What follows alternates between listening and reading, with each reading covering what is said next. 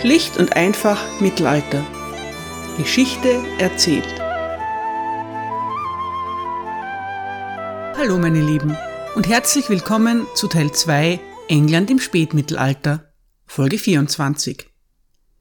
Isabella von Frankreich ist Unglaubliches gelungen. Im Namen ihres minderjährigen Sohnes ist sie in England einmarschiert und hat ihren Mann, König Edward II., gefangen gesetzt. Die verhassten Favoriten des englischen Königs, die Dispensers, werden hingerichtet. Es ist ein großartiger Erfolg, aber wie geht es nun weiter? Stets an Isabellas Seite ist ihr Verbündeter oder Kommandant oder Liebhaber Roger Mortimer. Das ambitionierte Paar will zeigen, dass es weiß, wie ein Land regiert werden muss. Ihr Erfolg ist überschaubar. Heute geht es um die Herrschaft von Isabella und Mortimer. Isabellas Ehemann befindet sich streng bewacht in der Burg Kenilworth. Auch Roger Mortimer ist verheiratet. Seine Frau hat die letzten fünf Jahre in Gefangenschaft verbracht. Nun wird sie natürlich freigelassen.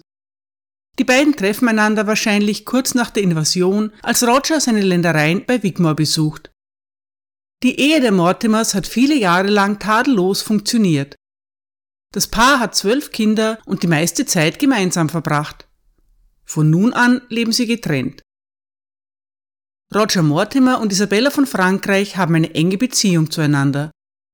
Falls es eine Liebesbeziehung sein sollte, so machen sie diese nicht öffentlich. Das ist undenkbar. Roger nimmt sich zunächst zurück. Der wichtigste Mann in England ist anfänglich Henry of Lancaster. Er ist der Cousin von Edward II., überaus reich und erhält einen entscheidenden Trumpf. Kenilworth ist seine Burg. Edward II. befindet sich in seiner Hand. Die Frage der Fragen ist, wie soll mit dem König verfahren werden? Isabella, Roger Mortimer und Henry of Lancaster beraten sich. Bei ihnen sind auch die Earls von Kent und Norfolk, Sie sind die Halbbrüder des Königs, Ende 20 und sehr daran interessiert, eine politische Rolle zu übernehmen. Der Familienrat kommt auf drei mögliche Lösungen. Wiedereinsetzung, endgültige Absetzung oder Exekution. Wenn der König hingerichtet werden würde, würde sein Sohn natürlich den Titel erben. Das erfordert einen Prozess wegen Hochverrats, einen Schuldspruch und ein Todesurteil. Aus Sicht der meisten Lords hat Edward wiederholt gezeigt, dass er sich nicht um das Wohl des Landes kümmert. Der König ist aber auch von Gott erwählt. Er kann nicht legal abgesetzt oder vor Gericht gestellt werden. Nach dieser Logik müsste Edward freigelassen und wieder als König anerkannt werden. Das ist aber die Lösung, mit der sich die Anwesenden am wenigsten anfreunden können. Es wird beschlossen, den König nicht vor Gericht zu stellen, sondern ihn abzusetzen. Legitimiert werden soll das Ganze durch die Zustimmung der Bevölkerung oder besser gesagt durch deren Vertreter. Ein Parlament in Westminster wird einberufen. In London haben sich die Aufstände in der Zwischenzeit beruhigt, aber die Stimmung ist immer noch geladen. Isabella und Prinz Edward werden trotzdem begeistert empfangen. Der Regierungswechsel ist den Londoner Bürgern sehr recht. Die Stadt hat bei der Invasion eine wichtige Rolle gespielt nun fordern ihre Vertreter die Privilegien zurück, die Edward II. ihnen genommen hat. Die Lords, die Prälaten, die Ritter der Grafschaften und die Vertreter der Städte versammeln sich in Westminster Hall. Es ist noch nicht selbstverständlich, dass die Commons, die Nicht-Edelleute, zum Parlament geladen werden. Aber Mortimer will eine möglichst breite Mehrheit einbinden. Auch Königin Isabella ist anwesend. Ganz in Schwarz gekleidet hält sie sich bescheiden im Hintergrund. Ihre Präsenz ist dennoch allen bewusst. Die Versammelten drängen sich in der Halle, aber drei wichtige Männer fehlen. Der König wird mit zwei Bischöfen aus Kenilworth erwartet. Sie treffen nicht ein. Das Parlament kann nicht beginnen, denn eine Versammlung ist kein Parlament, wenn der König nicht anwesend ist. Also wird gewartet.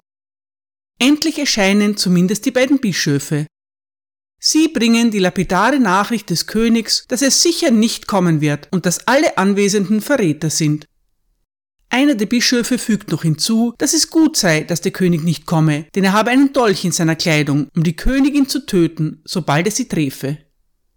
Das Ganze wirkt ein wenig dubios.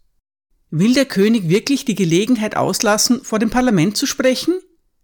Steht es ihm wirklich frei anzureisen? Aber andererseits, die beiden heiligen Männer würden doch sicher nicht lügen, oder? Den meisten Beteiligten ist es jedenfalls ganz recht, dass der König nicht vor Ort ist. Wenn er nicht kommen will oder kann, dann wird eben ohne ihn begonnen. Es ist aber fraglich und wird heiß diskutiert, ob die Versammlung unter diesen Umständen irgendeine Legitimation hat. Roger Mortimer erhebt sich. Er erklärt, dass die großen Lords des Reiches die Angelegenheit besprochen hätten. Sie seien einstimmig der Meinung, dass der König abgesetzt werden sollte.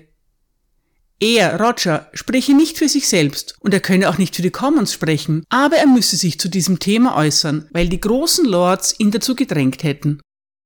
Auf dieses Stichwort springt Rogers Cousin auf und erklärt mit lauter Stimme, dass er der Meinung sei, dass der König nicht länger regieren dürfe. Der Erzbischof von Canterbury mischt sich ein. Er schafft einen bemerkenswerten theologischen Spagat, indem er verkündet, dass der Wille des Volkes der Wille Gottes sei. Ein eifriger Baron ruft, ist es der Wille des Volkes, dass der König abgesetzt und sein Sohn an seiner Stelle zum König gemacht werden soll? Seid ihr einverstanden? Sind die Menschen des Landes einverstanden? Let it be done, schallt es vielstimmig zurück. Also erklärte Erzbischof von Canterbury, eure Stimme wurde hier deutlich gehört, denn Edward wurde die Regierung des Königreichs entzogen und sein Sohn zum König gemacht, welchem ihr einstimmig zugestimmt habt. Der junge Prinz Edward wird in die Halle geführt und die Versammlung stimmt eine gefühlvolle Hymne an. Glory, Lord and Honor to you, Redeemer King. Alle singen nicht mit. Einige skeptische Bischöfe halten sich zurück. Der Bischof von Rochester muss für seinen mangelnden Enthusiasmus später sogar Prügel einstecken. Auch der junge Edward ist über die Absetzung seines Vaters nicht begeistert. Angeblich erklärt er, die Krone nur dann annehmen zu wollen, wenn sein Vater sie ihm anböte. Der royale Teenager ist eigentlich der Letzte, der gefragt wird, aber eine Verweigerung der Krone wäre, gelinde gesagt, etwas peinlich. Ist es überhaupt möglich, einen König abzusetzen? Die Frage ist immer noch nicht geklärt.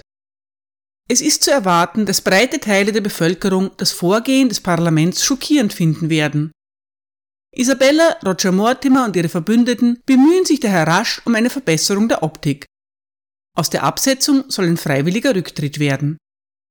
Ein Mortimer schreibt, Zitat, die Einigung des Parlaments, Edward II. zu entthronen, war ein Meilenstein. Niemals zuvor war ein englischer Monarch abgesetzt und kein europäischer König von vergleichbarem Status von seinem Thron entfernt worden. Für frühere Gelehrte war die Absetzung und was sie über die Rolle des Parlaments aussagte, der Kern des Sturzes von Edward II.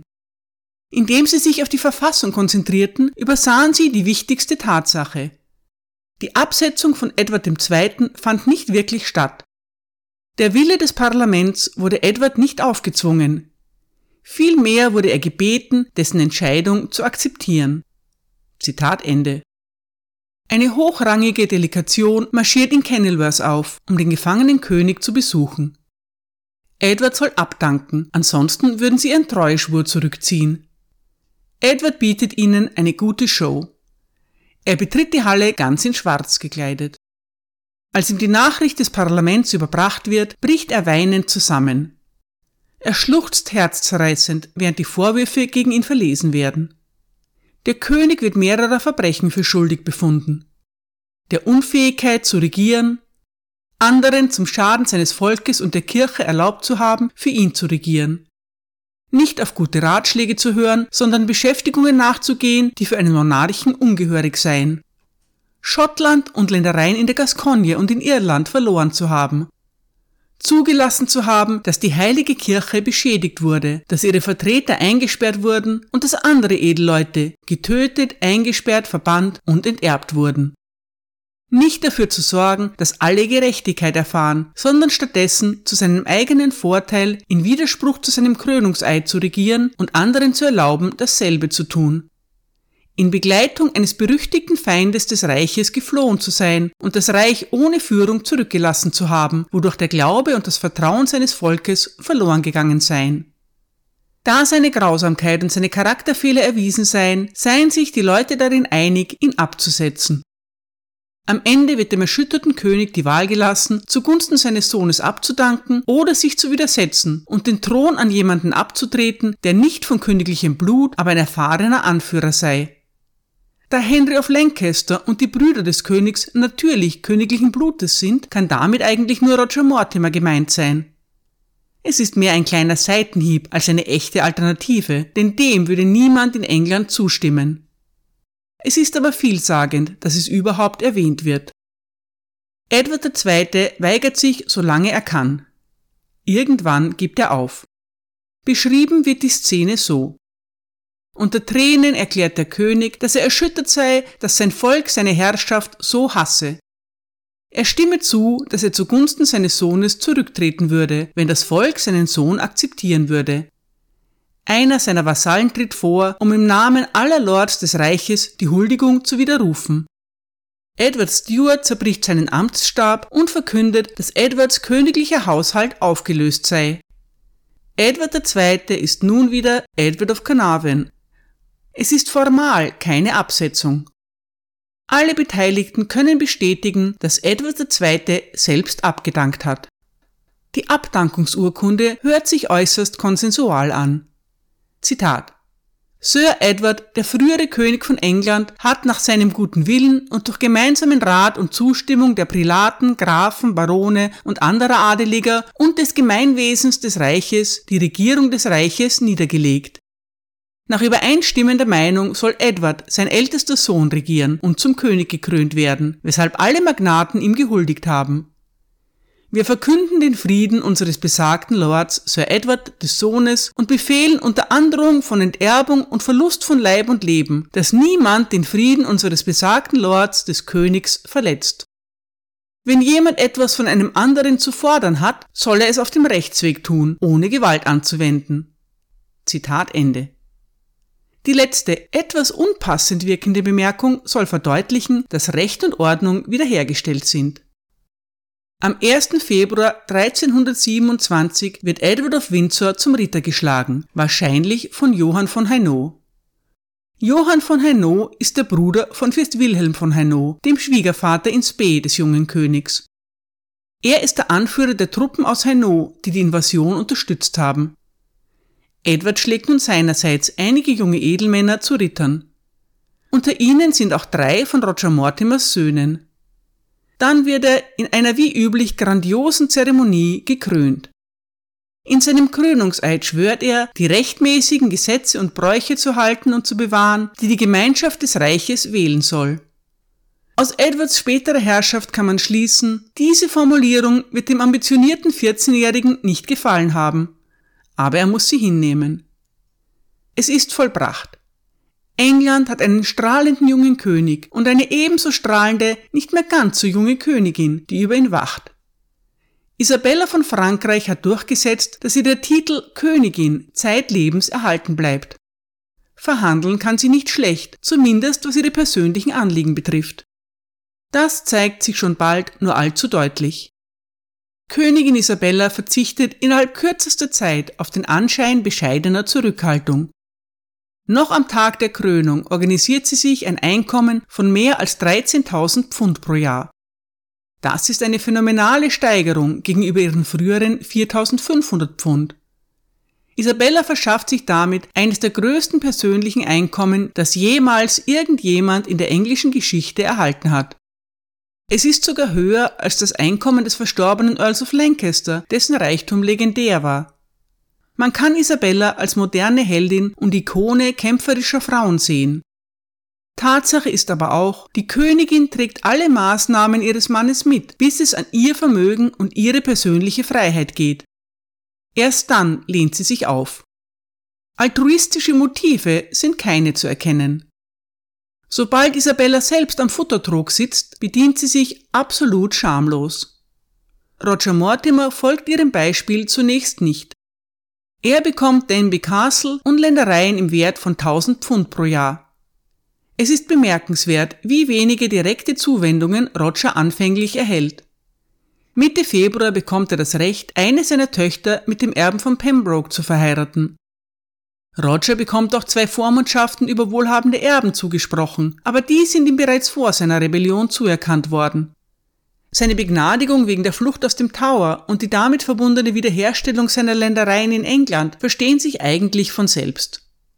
Roger Mortimer gewinnt keinen unerhörten Reichtum, aber sehr viel Macht. Er wird Justiziar von Wales und Hüter des Friedens in den Marschen. Auch für die Verbündeten werden nun Belohnungen fällig. Zum Glück gibt es nach dem Fall der Dispensers einiges zu verteilen.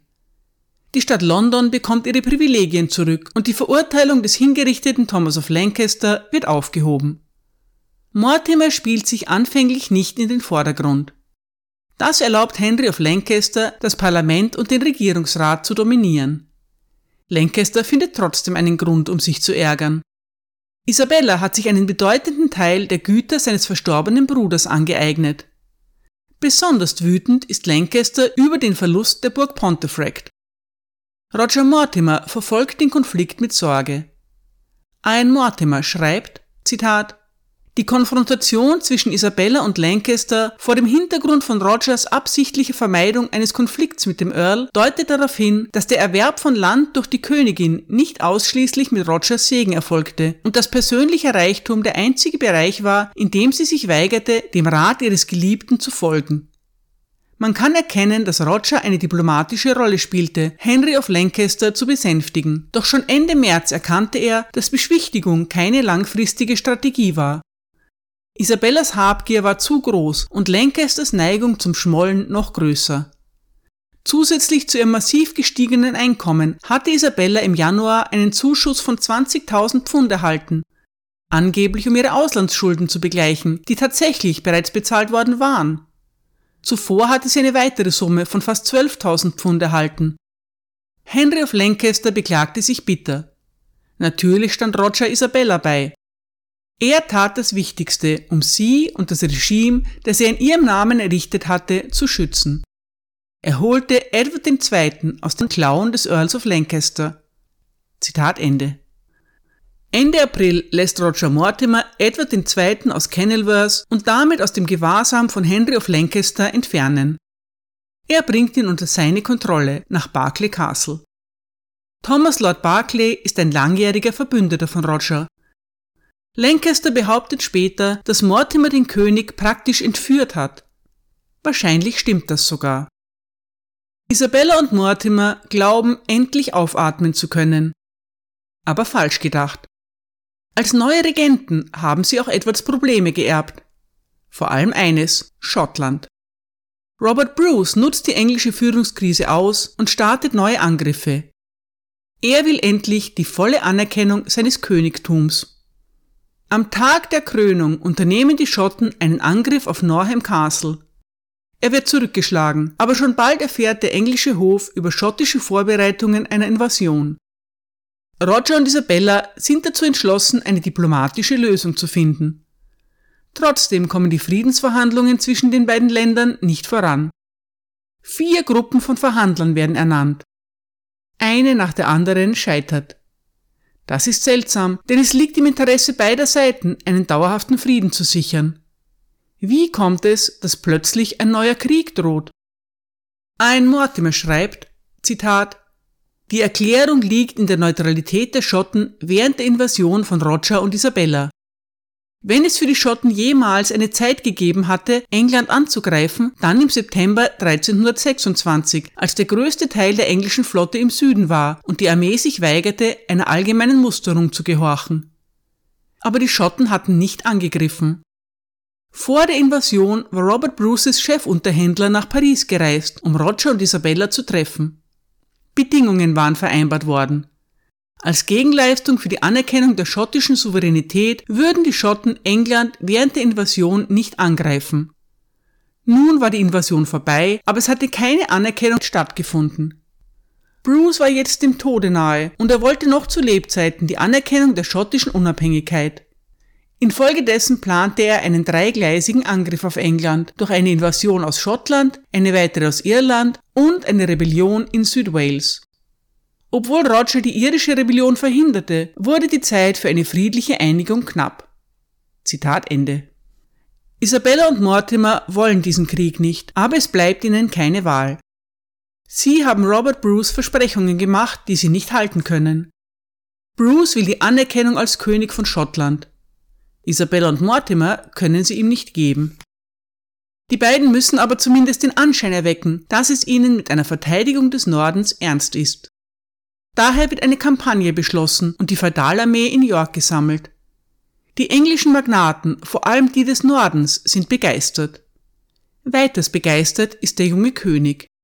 Er brennt darauf, sich einen Ruf als tapferer Ritter zu machen. Isabella und Roger sehen es mit Schrecken. Sie sind wild entschlossen, Edward von jeder Gefahr fernzuhalten. Roger Mortimer sendet eine Bitte um Unterstützung an Johann von Hainaut. Der war bereits an der Invasion beteiligt und seine Truppen sind noch in England. Es ist eine gute Idee, aber es geht schief. Ein Mortimer schreibt, Zitat, wir wissen genau, was in den folgenden Wochen geschah, weil Sir John of Hainaut einen Chronisten in seinem Gefolge mitbrachte, Jean le Bel. Um die Ankunft von Sir John zu feiern, veranstaltete Isabella in dem Kloster, in dem der Hof untergebracht war, ein großes Fest.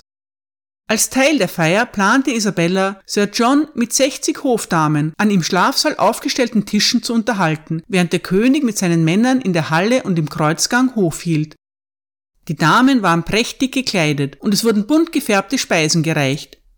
Jeder musste raten, was er aß.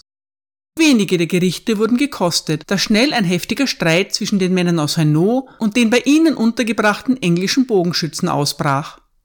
Als die englischen Bogenschützen sahen, dass ihre Gefährten angegriffen wurden, erschossen sie einige der Hainaut, woraufhin die anderen in nahegelegenen Häusern Zuflucht suchten.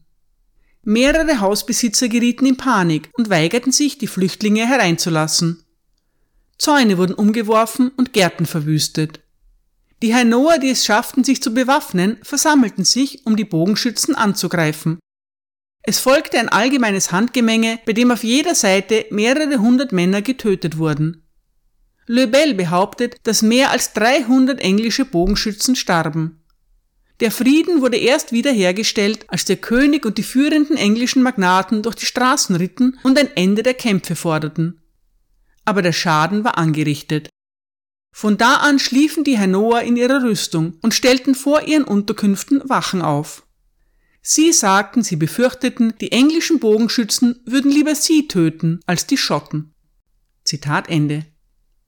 Die meisten Söldner aus Hainaut reisen ab, bevor der Krieg überhaupt begonnen hat. Die Schotten reiben sich die Hände.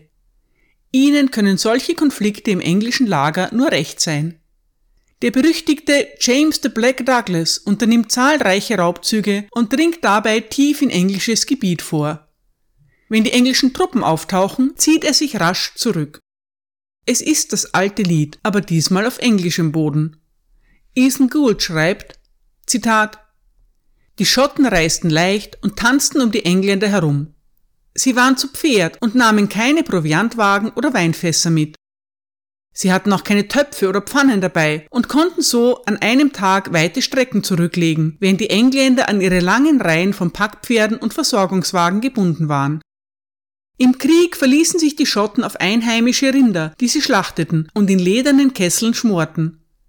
Außerdem trugen sie Haferflocken unter ihren Sätteln, die sie auf flachen Steinen zu Kuchen buken.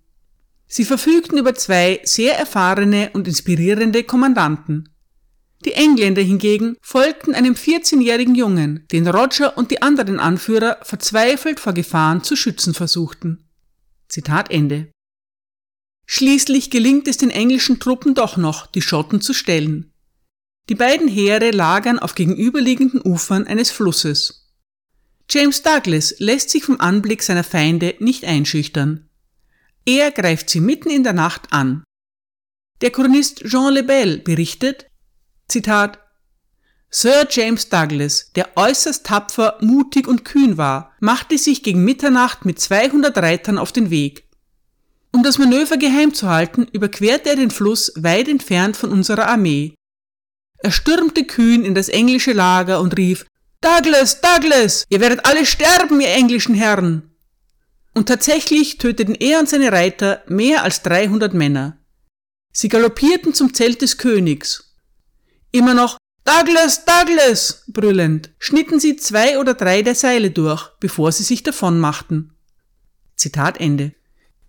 Auch wenn, wie üblich, die Zahlenangaben bezüglich der Getöteten nicht ganz stimmen mögen, solche Provokationen bringen die Engländer zur Weißglut. Edward III. will seine Feinde endgültig vernichten. Die Schotten befinden sich aber auf einem Hügel. Das ist eindeutig die strategisch bessere Position. Der ungestüme König Edward möchte sie, getrieben von jugendlichem Elan, trotzdem angreifen. Er bereitet seine Truppen auf den Kampf vor. Ian Mortimer schreibt, Zitat, mit großer Feierlichkeit hörte Edward die Messe und legte seine Beichte ab. Dann stiegen die Engländer auf und rückten mit Trompeten vor, die hinter ihren Bannern erklangen. Die Schotten standen an der Seite eines steilen Hügels, etwa 400 Meter auf der anderen Seite des Flusses. Um sie zu bekämpfen, müssten die Engländer den Fluss überqueren und den Hügel unter Pfeilhagel erklimmen. Obwohl der junge König tat, was er konnte, um seine Streitkräfte zu inspirieren, konnte nichts die Stärke der schottischen Position schmälern. Die Schotten bewegten sich nicht. Edward schickte Herolde zu ihnen und fragte, ob sie erwägen würden, den Fluss zu überqueren, um auf der anderen Seite zu kämpfen. Sir Thomas Randolph war dafür, aber Sir James Douglas hielt ihn zurück und bestand darauf, dass sie Geduld haben sollten. Die Schotten schickten ihre Antwort. Der König von England konnte sehen, dass sie in seinem Land waren und dass sie es geplündert hatten. Wenn er sie dort nicht haben wolle, solle er den Fluss überqueren und sie zum Rückzug zwingen, sonst würden sie bleiben, wo sie waren. Die Engländer marschierten vor und schickten ihre Bogenschützen an die Front, um den Fluss zu überqueren und den Vormarsch ihrer Ritter zu decken. Aber Douglas erwartete diesen Schritt und schickte eine Gruppe aus, um die Bogenschützen zu überfallen. Die Bogenschützen wurden in letzter Minute von einem Knappen gewarnt, und obwohl viele getötet wurden, gelang ihnen der Rückzug. Als Roger Mortimer den Angriff auf die englischen Bogenschützen sah, bestand er darauf, den Vormarsch zu stoppen. Der junge Edward war wütend. Dies war seine große Chance, eine siegreiche Armee zu führen. Außerdem hatte er seine Männer persönlich aufgefordert, für England und für Gott zu kämpfen. Zitat Ende. Der Angriff wird vertagt. Am nächsten Morgen aber sind die Schotten verschwunden. Was für ein Fiasko. Roger Mortimer ist nicht der englische Heerführer, aber es ist klar, dass Edward III. ihm die Schuld gibt. Rogers Haltung ist wahrscheinlich vernünftig. Jean Lebel meint, dass selbst den Fußsoldaten klar ist, dass ein Angriff keine Chance hat. Aber, wie wir in den nächsten Folgen noch ausführlich hören werden, Vernunft ist nicht die Eigenschaft, mit der Edward III. seine legendären Siege erringt. Der wohl noch etwas unreife Ritter hält nichts von Diplomatie. Das glanzlose Ende der schottischen Kampagne empfindet der jugendliche König als persönliche Demütigung, die er Roger Mortimer nie verzeiht. Vielleicht will Roger tatsächlich erreichen, dass die Schotten davonkommen. Ein Massaker würde nur Gegenschläge provozieren. Mortimer und Isabella wollen nicht wieder Jahr für Jahr Krieg gegen Schottland führen, wie es Edwards Vater und Großvater getan hatten.